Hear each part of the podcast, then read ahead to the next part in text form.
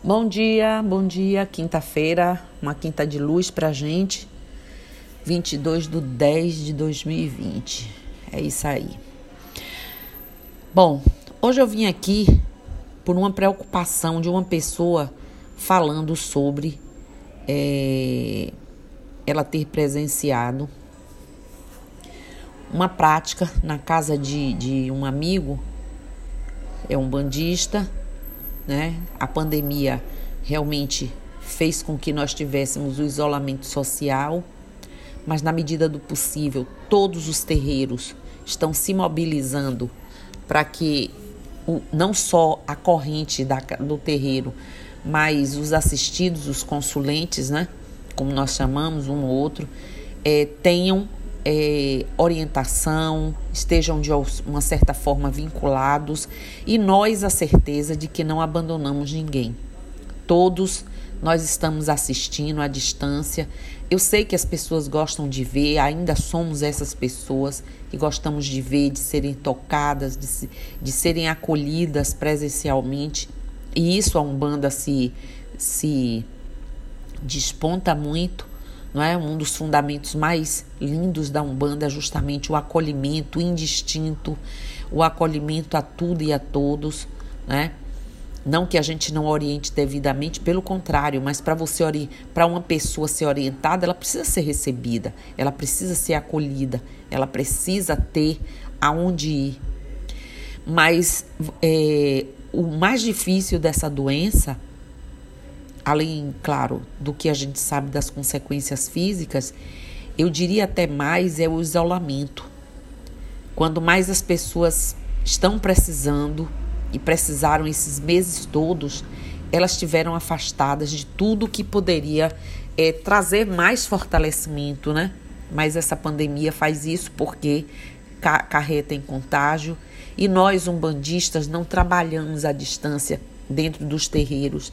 Nos terreiros, nas tendas, nas casas, nós acolhemos as pessoas com o pegar, o tocar. O trabalho é muito próximo, é muito junto, né? Então, tivemos que ter todos os cuidados, requisitos de leis. E hoje, agora, nesse momento, com a liberação que foi feita jurídica, nós temos acesso a algumas pessoas com um distanciamento grande e nem todos os terreiros têm o espaço para botar uma pessoa de um metro e meio, dois metros de outro, metros de outra. E como fazer esse, essa seleção? Então, internamente, começamos a voltar a fazer é, presencialmente os cuidados com, com a corrente, né? A corrente foi toda assistida é, cada um entrando como pôde, com os EPIs, máscara, distanciamento e a gente dando os comandos, médiuns da corrente já entendem, sabem como praticar isso.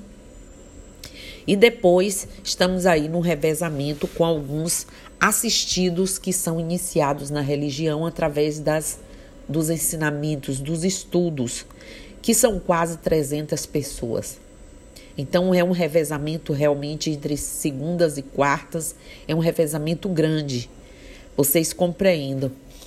Então, assim, a gente realmente tem feito o que pode, inclusive aulas, estudos, é, é, lives, fazendo estudos através do, do, do Zoom, é, fazendo vídeos então a gente continua atendendo presencialmente algumas pessoas, os casos mais graves, as emergências, não é? Como o hospital faz, temos que atender as emergências, mas as pessoas precisam compreender que vocês entre querer muito esse contato próximo, nós podemos, nós temos na Umbanda alguns recursos e é disso realmente que eu vim falar aqui hoje. A Umbanda, gente, é a manifestação de espíritos para caridade e esse se dispõe a fazê-lo dentro dos terreiros com uma preparação, um ambiente próprio, um ambiente literalmente preparado para isso. Nós levamos horas preparando um terreiro, uma casa, uma tenda, um lugar aonde nós já temos todo um um, uma vibração energética, já é um campo de energia, já é um, uma concentração dos campos de forças da natureza. Contudo, eu vou mostrar a vocês como é possível cultuá-la de outras formas, sem, sem, sem a necessidade da incorporação. Repito, sem a necessidade da incorporação. Com estudos, com a intuição trazida, marcando o horário, o dia, não é? A fim de levar os familiares, aos não bandistas, aos simpatizantes, as bênçãos e mensagens recebidas das entidades e dos orixás, compartilhando sua energia e levando sua irradiação às nossas casas através de boas orações, de boas leituras, e isso não lhes falta. Mas, eu repito, de forma diferente de como é realizado no terreiro, por questões de segurança, né? Segurança. A prática umbandista familiar é possível utilizando-se do culto ao Olorum. Trago este entendimento mínimo sobre a religião e condições de disseminá-la mas a vivência e as experiências adquiridas no terreiro farão com que as práticas ocorram de forma mais natural e fácil. Então não é para qualquer pessoa fazer uma reunião em casa, deixar espíritos virem, isso de forma alguma. Vocês não sabem que tipo de espírito mistificador vai fazer isso? Ou uma pessoa com ego exacerbado, achando que pode tudo, não é? Trazer espíritos mistificadores, inteligentes, que tenham a arte da mistificação, se passando por pretos velhos, por crianças, por caboclos, por marujos e por aí vai, consumindo a energia dessa pessoa, elevando o ego dessa pessoa cada vez mais e impregnando nos outros e no ambiente da casa energias impuras, negativas desse tipo de espíritos. E eu já fiz podcast sobre isso. Por isso é importante, minha gente, que o médium concilie, concilie estudos e práticas diárias para ter, inclusive, essa compreensão. Com os ensinamentos, vocês serão capazes de realizar um culto humanista ou culto ao Lorum em sua casa com sua família, com seus amigos, mostrando a todos o que é Umbanda e levando seus ensinamentos e a mensagem das entidades e dos orixás àqueles que tanto amam e que compartilham ou não de nossa fé. Entretanto, nada além disso Nenhuma incorporação deve ser feita ou trabalhos e utilização de elementos usados nas giras dentro dos terreiros, das tendas ou das casas umbandistas. Porque vocês podem estar fazendo uma incorporação e usando um elemento que vai fortalecer um espírito é, é, é zombeteiro, né? Porque você está deslumbrado, fascinado, você está acreditando que aquilo ali é o certo. E aí você vai levar consequências para você e sua família. A Umbanda tem como lugar de culto o templo, o terreiro, ou tenda, ou casa, como vocês queiram chamar, que é o local onde os, umandi os umbandistas se encontram para a realização de culto aos orixás e dos seus guias, que na Umbanda se, se denominam giras, onde todo o conjunto litúrgico da religião é praticado. Em casa, somente o culto ao Lorum, que já fiz um podcast completo dia 23 de setembro. Eu procurei até a data para chegar aqui e dizer para vocês. Mostrando como se faz estudos que possam trazer o conhecimento da religião para os que se interessarem conhecer como ela é verdadeiramente praticada. Então, no que você faz um culto ao Lorum, que eu já ensinei, que você pode ir lá ver como é que faz. Você está trazendo para sua casa as irradiações dos orixás, dos guias.